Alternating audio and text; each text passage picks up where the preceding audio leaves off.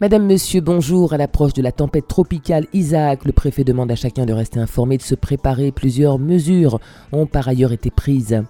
Le dossier de la clinique Sainte-Marie était examiné hier par le tribunal mixte de commerce à Fort-de-France. La décision de la juridiction sera rendue ce vendredi. Un jeune homme d'une vingtaine d'années a été blessé à l'arme blanche hier après-midi à Fort-de-France. L'auteur des faits est activement recherché par les forces de l'ordre. Et puis Alfred Marie-Jeanne et Sylvia Saï-Soutane se sont rendus dans cinq collèges et lycées euh, du nord de l'île ce mardi. Ils ont passé en revue les travaux réalisés dans ces différents établissements scolaires.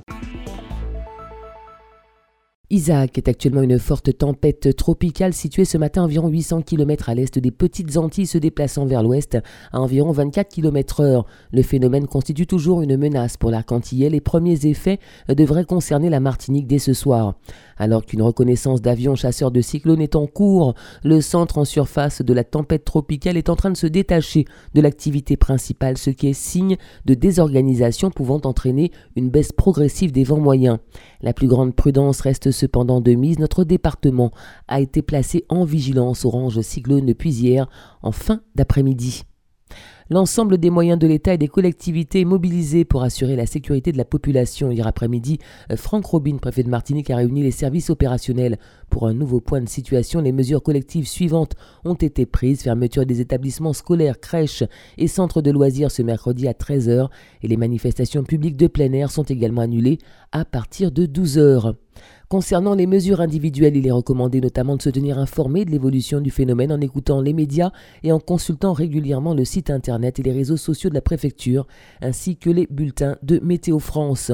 La direction de la mer invite les plaisanciers à se préparer notamment par un suivi des bulletins de météorologie nationaux à l'adresse internet météofrance.gp, mais aussi par une sécurisation des navires. En ce qui concerne la baie du Marin, le mouillage est autorisé dans les abris naturels dits trous à cyclones. Les navires devront quitter au plus tard 48 heures après la fin du bulletin météorologique spécial ou 72 heures après le retour de la Martinique en vigilance verte ouragan.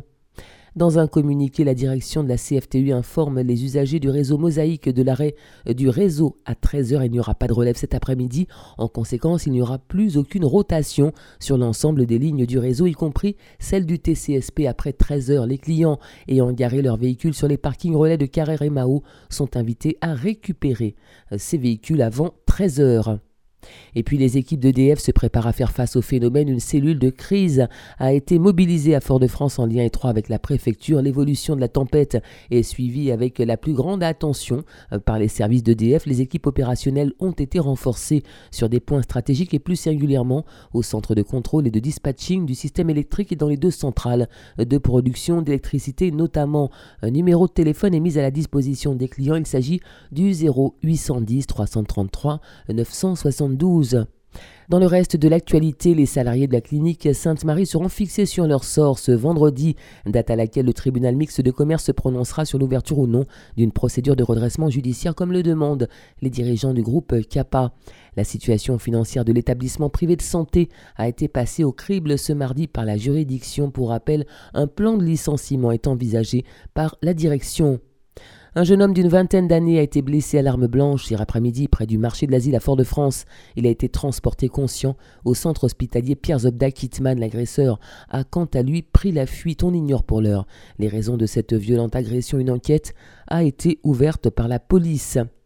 Alfred Marie-Jeanne, président du conseil exécutif de la CTM, et Sylvia Saï-Soutane, conseillère exécutive en charge de l'éducation des collèges et lycées, accompagnés d'une délégation chargée des travaux, ont effectué des visites de terrain dans plusieurs établissements scolaires du Nord Atlantique ce mardi. La tournée d'inspection de la réalisation des travaux a débuté par le collège Aimé Césaire à Basse-Pointe et s'est poursuivi au Marigot puis à Trinité. C'est la fin de cette édition. Merci de l'avoir suivi. Soyez prudents et restez à l'écoute des bulletins de Météo France. Bon après-midi à l'écoute de nos programmes.